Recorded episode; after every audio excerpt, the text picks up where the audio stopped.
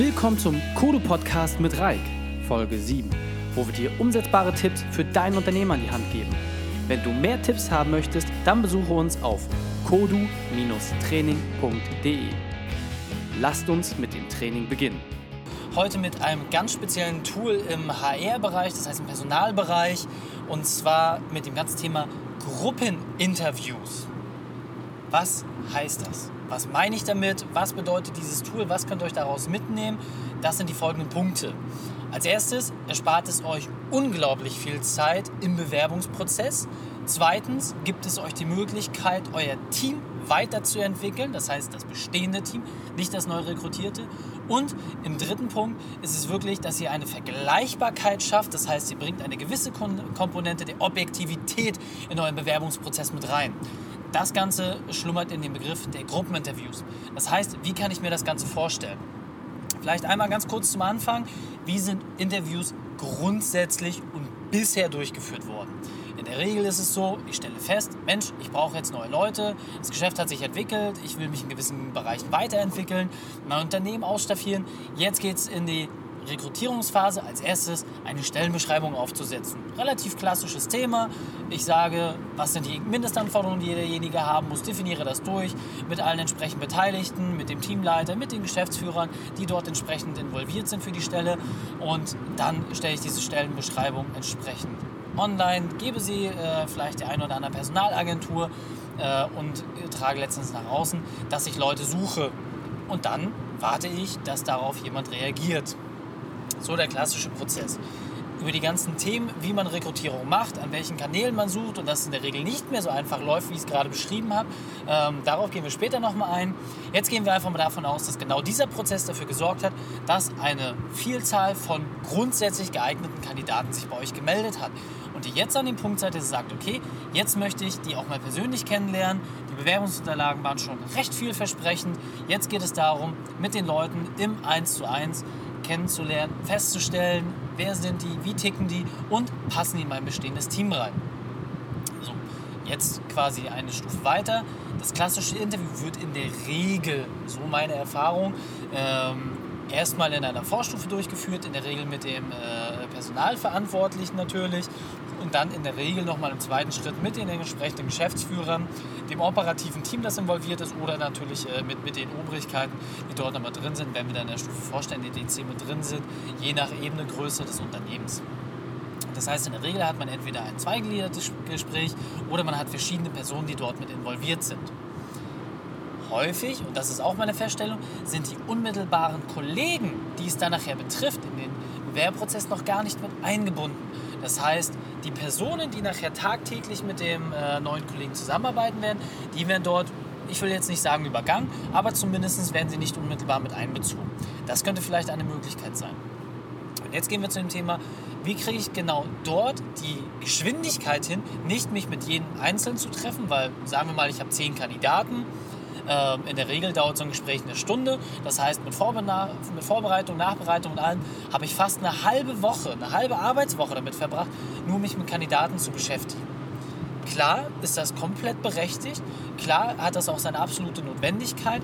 Denn vom Grundsatz her gilt immer, langsam einstellen, schnell feuern. Das, das ist grundsätzlich so. Wenn ich merke, dass jemand nicht zu mir passt, den frühzeitig entlassen. Da muss ich etwas rigoroser sein.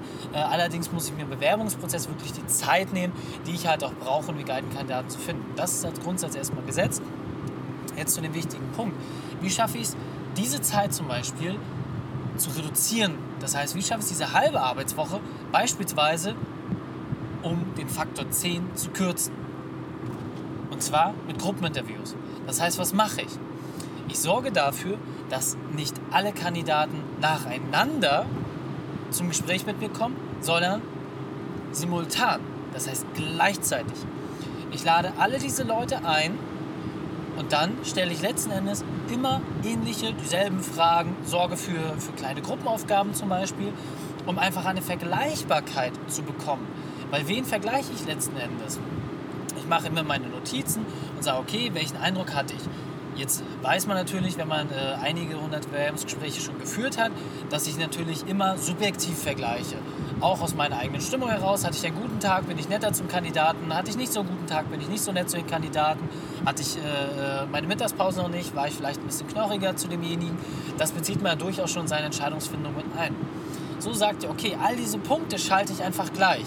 Das gibt mir schon mal eine gewisse stärkere Objektivität. Im nächsten Schritt ist es sinnvoll, vielleicht gar nicht selbst das Bewerbungsgespräch zu führen, sondern die entsprechenden Beteiligten das Gespräch führen zu lassen. Weil am Ende des Tages in einem Gruppeninterview ich natürlich auch eine ganz andere Dynamik habe. Ich sehe relativ zügig, ist jemand introvertiert, extrovertiert. Das heißt, habe ich dort jemanden, der sagt, okay, ich stelle mich gerne nach vorne, mit welchen Qualitäten stellt er sich nach vorne, und ich schaffe natürlich auch einen gewissen Zugzwang, dass diejenigen, die schon viel gesagt haben, natürlich auch dazu auffordern, dass die Leute, die weniger gesagt haben, die ein bisschen in die Bredouille bringen, weil derjenige möchte ja trotzdem seine Chance nutzen. Und so schaffe ich es vielleicht auch ein gewisses Klima schon zu entwickeln, wo ich einfach merke, okay, wo schwingen die Leute eher mit, wo hat man eine äh, Welle erreicht und wo gibt es vielleicht eins, zwei, drei, vier oder vielleicht auch alle zehn Leute, die einfach von der Dynamik her nicht passen. Und ein weiterer Vorteil ist, dieser Gruppensituation nehme ich auch einfach ein bisschen Druck aus der ganzen Sache.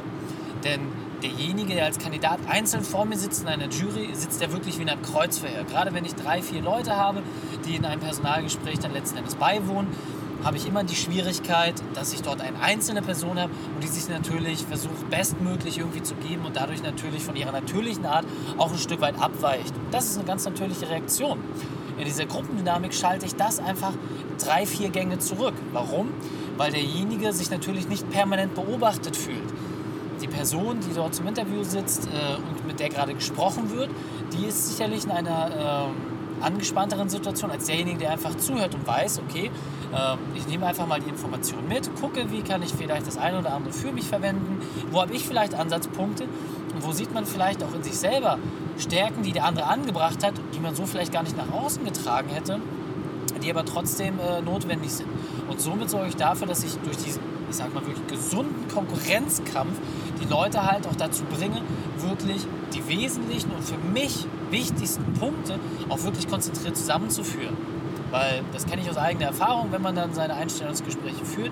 Häufig ist es so, dass man sagt, okay, man entscheidet halt häufiger auf der Sympathieebene und sagt, gut, das Fachliche bekommen wir schon hin, der Teamfit, äh, wie es so schön heißt, ist, ist dort erstmal im Vordergrund. Das heißt, dass derjenige bestmöglich halt zu den anderen Kollegen passt. Auf der anderen Seite ist die Frage, kann ich diese fachlichen Unzulänglichkeiten oder die, diese Potenziale, die dort noch offen sind, kann ich die entsprechend freilegen? Schaffe ich das mit den entsprechenden Schulungsmaßnahmen und der zur Verfügung stehenden Zeit? Oder muss ich wirklich sagen, okay, ich brauche vielleicht jetzt jemanden, der es erstmal schafft, die Arbeit umzusetzen, wo ich sage, okay, da kann ich vielleicht auch auf die eine oder andere persönliche Unzulänglichkeit vielleicht äh, Rücksicht nehmen. Das ist ein ganz wichtiger Punkt das, was ich persönlich bei diesen Gruppeninterviews wirklich toll finde, ähm, ist einer der weiteren Punkte, die ich angesprochen hatte. Und zwar habe ich die Möglichkeit, mein bestehendes Team zu entwickeln. Das heißt, seid wirklich aufgefordert, in diesem Zeitpunkt jemanden von den neuen Kollegen, auch egal ob jetzt jünger oder schon äh, länger dabei, versucht dort wirklich Leute mit reinzunehmen, tagtäglich mit der neuen Person im Kontakt stehen und mit ihr zusammenarbeiten müssen dürfen. Ne? Ist ja immer eine Frage der Betrachtung. Das heißt, was mache ich automatisch? A, teile ich demjenigen in seiner neuen Rolle natürlich Wertschätzung mit, weil wenn ich sage, okay, du bist jetzt auf einmal in einem Bereich mit integriert, der Personalentscheidung, dann ist das ja zum einen eine Aufgabe, zum anderen natürlich auch äh, eine Möglichkeit, sich fachlich weiterzuentwickeln und dort vielleicht ja, in Richtung Teamleitungsposition sich zu entwickeln, wenn jemand bisher auf fachlicher, Arbeit, äh, auf fachlicher Ebene gute Arbeit geleistet hat, dort vielleicht den nächsten Schritt zu gehen. Das kann ich als gezielte Trainingseinheit nehmen für meine bestehenden Leute. Weiterhin schaffe ich das sogenannte Vier-Augen-Prinzip. Das heißt, ich nenne es äh, äh, eigentlich immer lieber das Zwei-Bäuche-Prinzip, weil es vom Ende her darum geht, ähm, dass die Augen ja doch sehr objektiv beurteilen und schauen, was, was liegt an Fakten auf dem Tisch. Jedoch das wirkliche Gefühl dafür, ob jemand passt, ob er nicht passt, ist natürlich am Ende des Tages immer ein subjektives. Und je mehr subjektive Meinung ich habe, desto eher ergibt sich ein objektives Bild daraus. Das ist halt genau der Punkt. Wenn ich die Leute habe, die tatsächlich mit dieser Position, äh, mit dieser Person zusammenarbeiten, habe ich dadurch natürlich ein viel besseres Feedback. Passen die überhaupt zusammen? Oder habe ich da vielleicht eine Situation, wenn ich gut mit der Person zurechtkomme, ich die für fachlich geeignet halte, aber die Kollegen überhaupt nicht dieser Meinung sind und sagen, meine Güte, was soll der denn bei uns? Schaffe ich dadurch automatisch eine Kommunikationsbarriere in meinem eigenen Team. Ich schaffe automatisch eine Disharmonie und die kann natürlich viel, viel schwierigere äh, Folgen nach sich ziehen und viel, viel schwerwiegendere Folgen auch haben, als die Situation einmal mit der Person vorab zu beleuchten. Und deswegen ist einfach die Frage, wie strukturiere ich das jetzt ganz konkret? Das heißt, was kann ich ganz genau machen? Versucht es vielleicht erstmal in einen kleineren Kreis, das heißt nicht gleich mit 10, 20 Leuten in sein Interview zu gehen, sondern wirklich mit 3, 4, 5 Leuten maximal. Dann versucht wirklich, dass eure Mitarbeiter, die unmittelbar mit der Person dann äh, betraut werden, dass die bei dem Interview mit bei sind und dass die, wenn sie es grundsätzlich halt auch können, dieses Interview auch führen. Geht gemeinsam vorab die Fragen durch, klärt ab, was den Leuten wichtig ist, was deren Erwartungshaltungen sind an den neuen Kollegen, klärt eure Erwartungshaltung ganz klar ab, verfasst das ruhig auch äh, schriftlich, dass ihr die wichtigsten Stichpunkte festhaltet. Ähm, vielleicht auch in Punkten, die über die normale Stellenbeschreibung hinausgehen, sondern wirklich auch, was für euch subjektiv wichtige Punkte sind.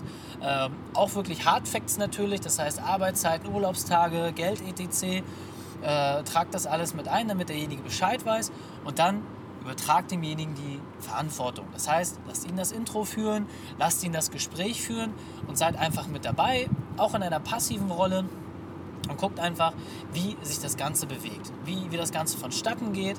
Ähm, der äh, HR-Verantwortliche, natürlich der Personalverantwortliche, sollte auch mit dabei sein. Ähm, einfach natürlich, weil, weil die Person natürlich am besten damit betraut ist, ähm, wenn, wenn ihr solche Personen bei euch schon im Unternehmen habt und die, die definiert habt. Ähm, und dann ist letzten Endes einfach eine Frage der Umsetzung, diesen Prozess einfach mal auszuprobieren. Das heißt, gezielt sowas mal umzusetzen, neue Kandidaten einzuladen und dann äh, das, das so auszutesten. Das ist letzten Endes genau das, was ihr aus dem Thema Gruppeninterviews für euch mitnehmen könnt.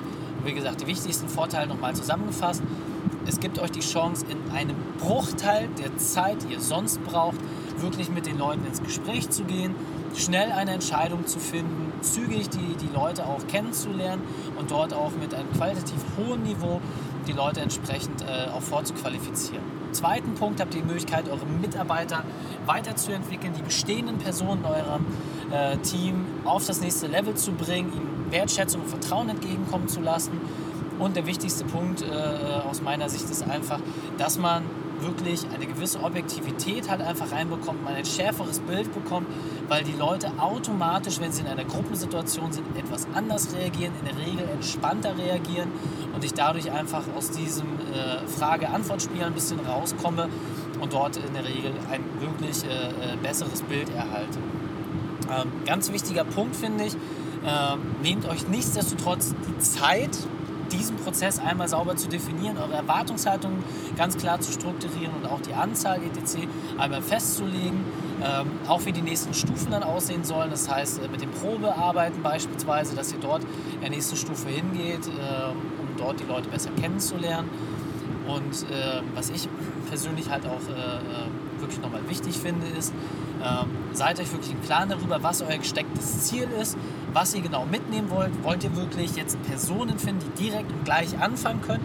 Oder geht es auch vielleicht darum, diesen ständigen Prozess, dass man immer wieder neue Leute sucht, voranzutreiben? Weil insbesondere dafür sind Gruppeninterviews wirklich fantastisch. Ein wirklich super Tool, um einen ständigen Pool zu haben an potenziellen Kandidaten, die grundsätzlich sagen, okay, ich passe ins Team, ich passe ins Unternehmen rein, ich habe auch Interesse daran, mich weiterzuentwickeln, in die nächste Stufe in ihrem neuen Unternehmen zu kommen, aber wo es vielleicht noch gewisse Unzulänglichkeiten gibt, wo man sagt, gut, ist jetzt vielleicht nicht mein A-Kandidat. Aber genau diese Chance zu haben, aus den verschiedenen B- und auch C-Kandidaten, die ich dann definiert habe, die vielleicht in der ersten oder zweiten Runde nicht weitergekommen sind, die vielleicht dann nochmal anzusprechen in einem späteren Zeitpunkt und die dann in so ein Interview mit einzubinden, das ist natürlich eine Riesenmöglichkeit, die ich dann habe, ähm, dort letzten Endes mit mehr Kandidaten, mit mehr Chancen ähm, dann die Leute auch entsprechend äh, in, in, meine Bahn zu bringen. Ähm, weil jedes Mal neu einen Kandidaten rauszusuchen natürlich ein irrer Aufwand ist und ich äh, in gewissen Märkten auch einfach gar keine Chance mehr habe, äh, genügend qualifizierte Kandidaten zu finden. und ich dann natürlich gucken muss, okay, wie kann ich vielleicht den einen oder anderen Kandidaten, der vielleicht grundsätzlich geeignet ist, äh, weiterentwickeln, dass er wenigstens zu 90, 95 Prozent ins Unternehmen passt, um dort letzten Endes auch bei mir mitzuarbeiten. Um deinen persönlichen unternehmerischen Trainingsplan zu bekommen und für weitere Infos gehe auf kodu-training.de. Wenn dir die Folge gefällt, dann abonniere uns und gib uns eine positive 5-Sterne-Bewertung auf iTunes, Stitcher oder Soundcloud. So können wir gemeinsam noch mehr Unternehmer erreichen und sie noch besser machen. Verpasse auch nicht unseren Infobrief, in dem wir immer die spannendsten Infos zur Weiterentwicklung deines Unternehmens teilen. Danke, dass du die Zeit mit uns verbracht hast. Das Training ist jetzt vorbei. Jetzt liegt es an dir. Und damit viel Spaß bei der Umsetzung.